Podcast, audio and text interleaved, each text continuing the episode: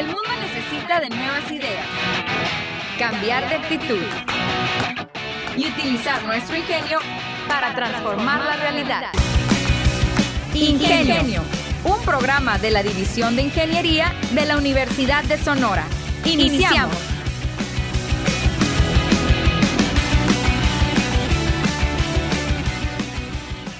Muy bien amigos de Ingenio, ya estamos aquí en la sección de la entrevista y para eso me da mucho gusto recibir al doctor Daniel Fernández Quiroz, él es profesor investigador adscrito al Departamento de Ingeniería Química y Metalurgia. Él también, pues, es un doctor de mucho renombre. El doctor Fernández es doctor en ciencias por el CIAD y miembro SNI nivel 1. Ha realizado estancias en el CINVESTAB en Querétaro, en el Instituto de Ciencia y Tecnología de Polímeros en Madrid, España también, y pues como les decía, actualmente es adscrito, da clases, eh, por así decirlo, en el Departamento de Ingeniería Química y Metalurgia. ¿Qué tal, Daniel? ¿Cómo estás? Buenos días. ¿Qué tal? Muy buenos días. Eh, muchas gracias por la presentación y por la invitación, eh, René. Nuevamente de estar aquí. Es un gusto para mí estar nuevamente en este programa de Ingenio. Y pues bueno, Daniel, también vamos a, a, remembrar así por unos segundos que básicamente eres como mi padrino en cuanto a los programas de ingenio, porque recuerdo muy bien el primer programa de ingenio en el cual estuve yo totalmente solo, pues afortunadamente somos amigos y, y quería alguien ahí cómodo con el cual pues simplemente pasar esa media hora y dentro de la novatez y el nerviosismo que tenía todavía hace casi tres años, eh, pues se me ocurrió invitarte y tú accediste y pues fue una, una plática muy amena. Gracias, gracias. Sí, así es, sí, lo recuerdo también. así eh, que... Fue la primera oportunidad para mí de eh, estar en un programa de radio, ¿no? En vivo. Entonces los dos, los dos no bateando ahí, ahí. Pero pues bueno, ya ha pasado el tiempo y los dos pues estamos mucho más eh, acomodados ya a esto, de, a esto de los medios. Y precisamente hablando de eso, me da mucho gusto el día de hoy haberte invitado porque vamos a platicar sobre la invitación o la plática que tuviste el pasado viernes 28 eh, de mayo en la Universidad Nacional Mayor de San Marcos de Perú. Eh, cuéntanos eh, cómo salió esta relación, cómo salió esta invitación. Sí, fíjate que justamente a principios de mayo recibí una invitación por medio de correo electrónico de parte del doctor Olivio Castro de la Universidad de Lima, Perú, la Universidad Nacional Mayor de San Marcos, justamente del profesor decano de la Facultad Química eh, de química, ingeniería química de esta universidad, y eh, me preguntaba acerca de la posibilidad de impartir una eh, conferencia, una plática con los muchachos, estudiantes de pregrado, de posgrado de esta facultad y también con los profesores que se encuentran adscritos a esta facultad en esta Universidad de Sudamérica. Y pues así fue más o menos, más que nada, ¿no? La, la, invitación. Eh, yo al, doctor Olivio Castro no, lo, eh, no tengo el gusto de conocerlo en persona, únicamente de manera virtual. Ahorita como está la situación de la pandemia, pues se presta mucho, ¿no? A que se den este tipo de... Eh, nuevos, nuevos intercambios, ¿no? no conocer gente nueva, porque nos tuvimos que abrir al final de cuentas. Sí, sí, y, y pues muchas veces está la limitante, ¿no? De que puedas viajar a, a lugares así tan lejanos de tu lugar de, eh, de trabajo y pues esta, eh, se abre esta ventana, ¿no? De, de las, eh, de posibilidad de hacer una plática o alguna conferencia, de participar en ese tipo de conferencias de manera virtual. Y eso ha abierto, como bien dices, mucho el panorama, ¿no? De poder, pues, colaborar, ¿no? Con diferentes lugares. Muy bien, doctor. Y pues la plática, el título de la plática fue Biomateriales inteligentes basados en quitosana síntesis, propiedades y aplicaciones. Vamos a platicar sobre ello, vamos a tratar de, hacerlo de una manera muy sencilla y vamos a platicar, a empezar, perdón, pues desglosando el título, biomateriales inteligentes. ¿Qué son exactamente los, biomateriales inteligentes? Sí, ok. Bueno, eh, esta, eh, este tema es, primeramente, ¿no? Platicarte que este tema es eh, ya una línea de investigación que tengo muy establecida en mi carrera. Yo egresé del, del, doctorado en el CIAT, como comentabas hace ratito, en 2015, y a partir de ahí empiezo a laborar, ¿no? En, la Universidad de Sonora tuve la oportunidad de estar desde 2017 eh, hasta la fecha y eh, he estado desarrollando eh, esta línea de investigación, ¿no? ¿Qué son los materiales inteligentes o a qué nos referimos cuando decimos materiales inteligentes o también se les llama materiales sensibles a estímulos externos?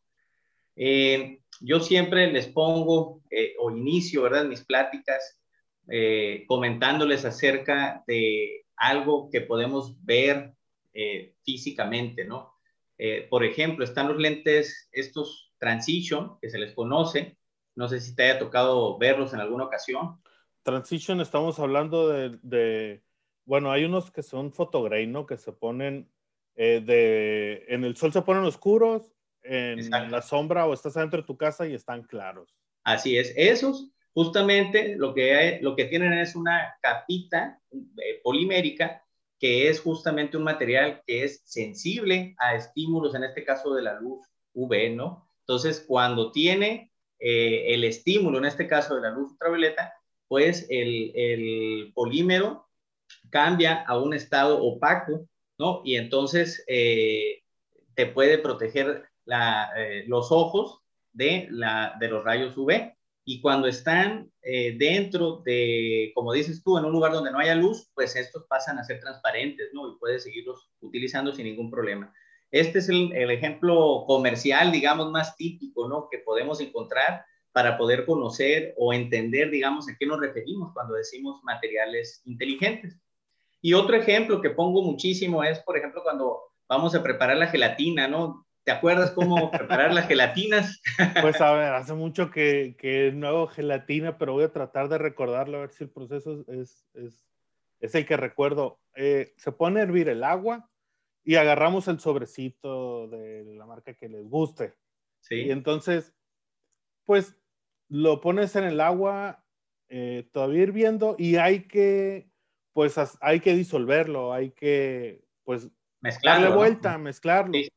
Eh, después de ahí, pues al final termina, lo, lo, pones en el recipiente, que a veces pues eh, se agarra la figura que tú quieras y lo pones ya a enfriar en el, en el refrigerador, pues ya para que agarre la consistencia que se necesita. Exactamente. De la gelatina. Sí, sí, perfecto, así tal como lo comentas, ¿no? Yo creo que eh, todos en alguna ocasión hemos preparado, ¿no? Gelatina o visto hemos visto, pues, ¿no? Alguien que la haya preparado. Y sí, así como lo dices, ¿no? Entonces, este polvito, esta gelatina, eh, que es eh, una, eh, son proteínas, en este caso son polímeros naturales, tienen un color, justamente por un colorante que se les puede agregar, dependiendo de, y sabor, ¿no? Este, como comentas.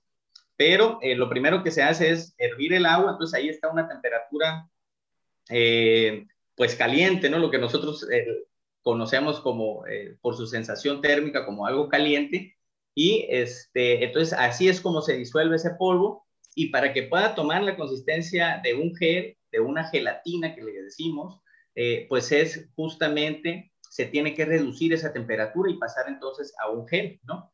Entonces ya cuando nosotros lo vamos a consumir, pues sí está en una eh, estructura gelificada en este caso, pero ¿qué pasa si nosotros ese gel, esa gelatina, la dejamos, dejamos un vaso eh, por ahí en la mesa, este, con, con, con, producto, ¿verdad? Con gelatina, y se queda ahí, digamos, eh, en verano, en Sonora, en Hermosillo, ¿no? A 50 grados Celsius, pues eso, si lo dejas ahí dos, tres horas, eso volverá a un estado sol, a un estado de solución, ¿verdad?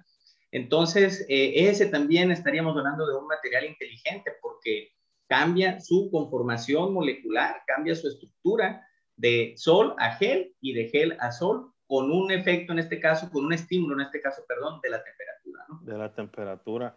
Sí, entonces, así es, con esos dos ejemplos podemos nosotros, eh, pues, eh, digamos, visualizar un poquito mejor lo que es el término de material inteligente.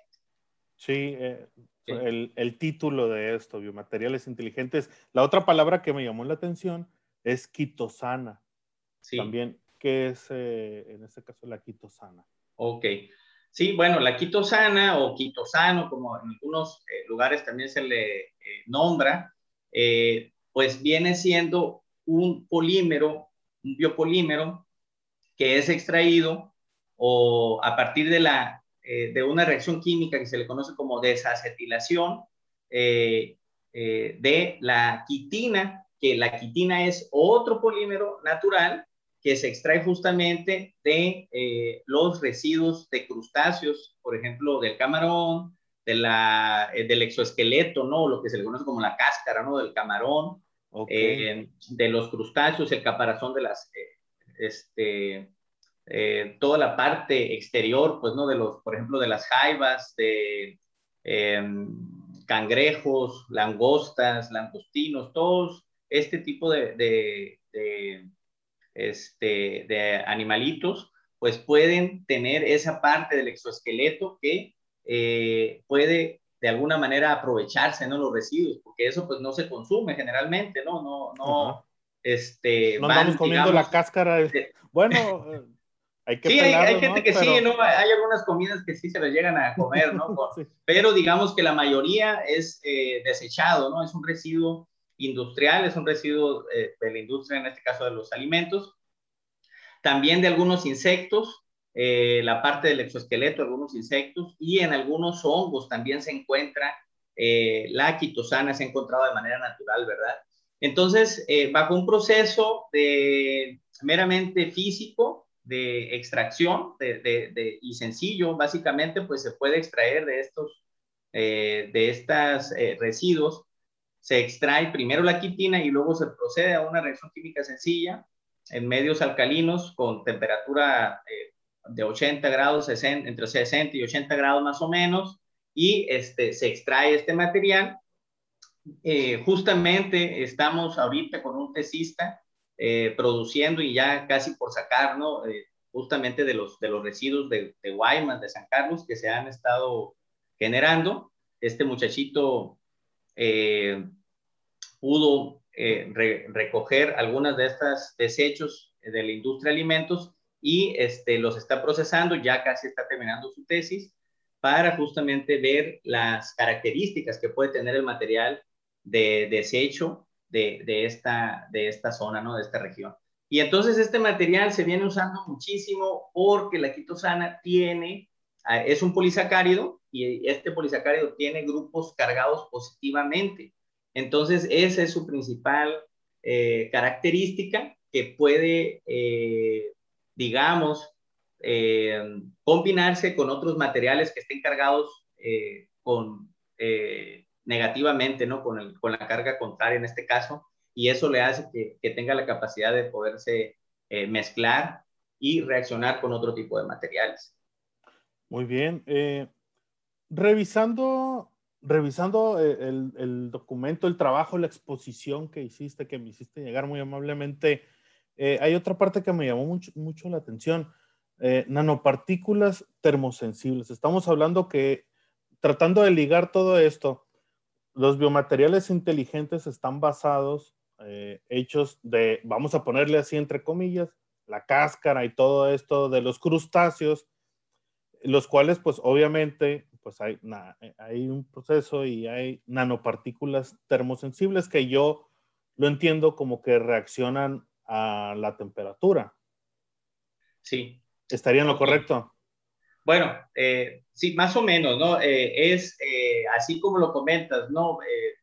los primero, pues está bien que hayamos definido los, biomateriales inteligentes, luego que habláramos acerca de este material polimérico que es la quitosana y que se ha venido utilizando no solamente en el área de las nanopartículas, como comentas, sino en muchas otras áreas, ¿no? Pero hablando específicamente de las nanopartículas termosensibles, nos referimos justamente, como comentas, a nanopartículas que van a tener la capacidad de responder, en este caso, ante un estímulo de la temperatura. Entonces, cuando le aplicas eh, un estímulo de temperatura, estas partículas van a cambiar su conformación y van a poder a lo mejor eh, degradarse o eh, liberar algún tipo de sustancia que tenga y esto puede ser de mucho interés para diversas áreas, ¿no? Entonces, la quitosana no es, no es termosensible. Eh, por ello, se aprovecha esto que te comentaba hace un momento, de que tiene algunos grupos químicos terminales que pueden reaccionar con, con, otras sustancias. En este caso es un polímero, voy a hablar un poco técnico, ¿no? El término, pero a ver, es a ver, a ver. la poli n caprolactama es un polímero termosensible eh, que no produce, cuando se degrada, no produce sustancias tóxicas de, bajo peso molecular, lo cual lo hace de interés, por ejemplo, para áreas como biomédica, ¿no? Entonces, eh, por una reacción química se pueden combinar estos dos eh, compuestos, la quitosana y la caprolactama, y de esa manera formar un, material que pueda responder ante un estímulo de temperatura. Muy bien. Eh, y precisamente ahorita que, que, hablas, empezamos a entrar un poquito en el tema de las aplicaciones. Eh, he visto que normalmente este tipo de, de, cosas se, como bien dices, lo toma mucho en cuenta las ramas de la medicina, la biomédica. ¿Cuál es, platícanos, ya que tenemos un poquito hecho la imagen mental de lo que es esto, ahora sí las aplicaciones, ¿a dónde va la tendencia? ¿Qué se está haciendo con esto? Sí, claro que sí. Mira, René, por ejemplo, estos materiales, ya una vez que, se tienen, que se fabrican, eh, bajo y se caracterizan, ¿no? Porque es muy importante conocer sus características eh, físico-químicas. Sobre eh, todo tomando en cuenta que, que, si lo queremos utilizar en, en, en, cuestiones médicas, ¿no? Como lo estamos platicando. Sí, así es. Es muy importante poderlo, eh, poder tener muy bien caracterizados los materiales. Entonces, eh, ¿hacia dónde va esto o hacia qué áreas de aplicación pueden tener? Vamos a aquí poner otro ejemplo. Vaya, cuando nosotros vamos a consumir una, un medicamento, que te vas a tomar algún medicamento, pues vemos la capsulita, ¿no? Eh, eh, en algunos casos, ¿no? Se presentan estas como cápsulas que adentro tienen los eh, fármacos, ¿no? Ahí que, que, son los que te van a ayudar, no sé, algún antibiótico, alguna... La, medicina, pues ahí está. Así es, ¿no? ahí está el fármaco, ¿no? Contenido. Entonces esa cápsula sirve justamente nada más es como una, como un vehículo, como un sistema de protección para que el fármaco no se vaya liberando antes de llegar a un sitio en el cual quieres que tenga el efecto, ¿no? Eh, entonces, estas partículas eh, poliméricas que son termosensibles justamente se hacen con la finalidad de proteger un fármaco, eh, darle protección al fármaco, darle protección al sistema, de, al organismo y que no vaya a dañar ese fármaco eh, a los órganos que están sanos, digamos, por ejemplo, se puede tener un tejido dañado, un tejido con este, cáncer, por ejemplo. Entonces, eh, el tratamiento convencional son las quimioterapias, la radiación, pero el problema de, de la quimioterapia con fármacos convencionales es que el fármaco no va dirigido exactamente hacia ese órgano dañado y puede ocasionar daños colaterales en otros órganos sanos que tenga, con los cuales tenga contacto, ¿no? Entonces, una de las finalidades de estos sistemas es darle protección a ese fármaco, eh, no evitando que se dañe eh, a los órganos eh, sanos y también que pueda tener una mayor efectividad, porque así llegaría más plenamente la cantidad de fármaco requerida para poder combatir ese órgano dañado. Entonces, tiene, digamos, ese doble objetivo, ¿no? El, uso de este tipo de sistemas. Y entonces ya una vez que llega al, al, sistema dañado, puede reconocer ese sistema un cambio de temperatura. ¿La temperatura corporal cuál es, más o menos? Eh, 36, 37 grados. 36, 37 grados. Entonces, esos órganos dañados muchas veces tienen un eh, ambiente de pH también, que es otra de las cosas importantes aquí. Tienen un ambiente de pH distinto al del organismo, pueden tenerlo, y también puede eh, ocasionar que la temperatura en esa zona donde se encuentra el órgano dañado pueda incrementarse ligeramente, eh, ligeramente 38 grados, un poquito más quizás. Entonces, si estos sistemas llevan un, un fármaco cargado ahí eh, y cuando llegan a ese órgano dañado, van a reconocer ese cambio de la temperatura y van a empezar a liberar el fármaco. Entonces, ese es un poco lo que se tiene planteado ¿no? para, para este tipo de materiales y por lo cual se han venido utilizando ampliamente, estudiando ampliamente, ¿no? Todavía no hay, eh, no hemos llegado, ¿verdad? A, una, a un momento ya de aplicación, esto es meramente ciencia básica, pero se está haciendo un gran esfuerzo para poder lograr tener algún material que pueda ya emplearse en este sentido, ¿no? Muy bien, y pues antes de terminar, porque se nos, el tiempo se va muy rápido y estamos en la plática me gustaría que nos platicaras eh, cómo relacionas este trabajo, tus investigaciones, todo, ya vamos a pasarlo a nivel universitario. Eh, por ejemplo, está ingeniería biomédica, de que es una nueva, nueva licenciatura, de las más recientes en la división. Eh, ¿Cuál es este nexo que podemos hacer con, entre estos tipos de trabajos, tanto tuyos como de otros doctores? hacia ya el aula? Sí, mira, eh, René, por supuesto, ¿no? Esta, que simplemente esta eh, aplicación que te mencioné hace un momentito y por lo que comentas, ¿no? De la cuestión del tiempo, eh, pues es lo más, es una de las aplicaciones, eso es una solamente de muchas aplicaciones más que puede tener este tipo de materiales, ¿no? Y justamente dentro de las áreas de mayor eh, donde pueden tener, digamos, mayor repercusión este tipo de materiales es en la ingeniería biomédica, ingeniería de materiales, por supuesto, también. Eh, pero también está, por ejemplo, ingeniería de energías renovables, ¿no? También por ahí otro tipo de materiales pudiera emplearse, ¿no? No este tipo, sino otros a lo mejor, pero también sin lugar a dudas, ¿no?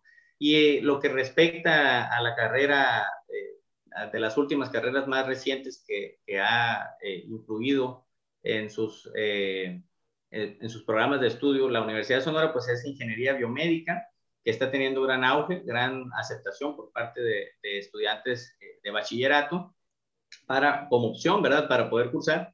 Y sin duda, eh, el desarrollar materiales que tengan, que puedan servir para fabricar dispositivos útiles en el área biomédica, como por ejemplo también está lo que es la ingeniería de tejidos, implantes médicos que puedan responder ante algún estímulo, ¿verdad? Eh, también está muy de moda ahorita lo que son los llamados hidrogeles inyectables.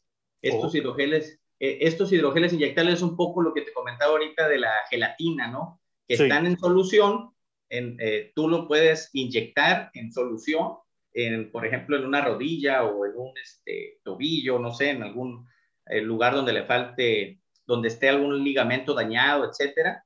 Y este, al momento de que se inyecta en el organismo, puede este pasar a ser un gel y adoptar, digamos, la estructura eh, eh, del tejido dañado. Y entonces puede servir justamente para poder ayudar al organismo de esa manera, ¿no? Entonces, sin lugar a dudas, en el área de ingeniería biomédica es donde tiene mayor desempeño ese tipo de materiales y por supuesto que, que, es de, va a ser de gran interés ¿no? para, los, para los estudiantes, para que...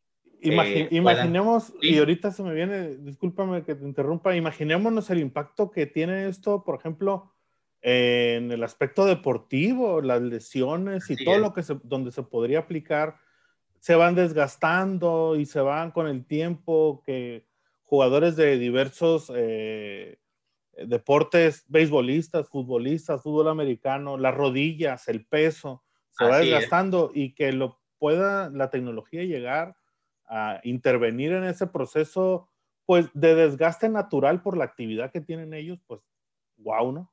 Efectivamente, ¿no? Efectivamente, tal como lo comentas, es una forma de poder, es una oportunidad, digámoslo así, que está brindando la ingeniería biomédica para que pueda regenerarse esos tejidos eh, de una forma natural además, porque se trata justamente de poder utilizar materiales naturales, materiales que sean biocompatibles, que es una palabra que se me pasó comentar en, la, en la entrevista, ¿verdad? Este, que sin lugar a dudas tiene que tomarse en cuenta por el ingeniero biomédico, que sea un material biocompatible, es decir, que sea compatible con el organismo, ¿no? Porque eso es muchas veces uno de los mayores retos que tienen los materiales que surgen en este sentido.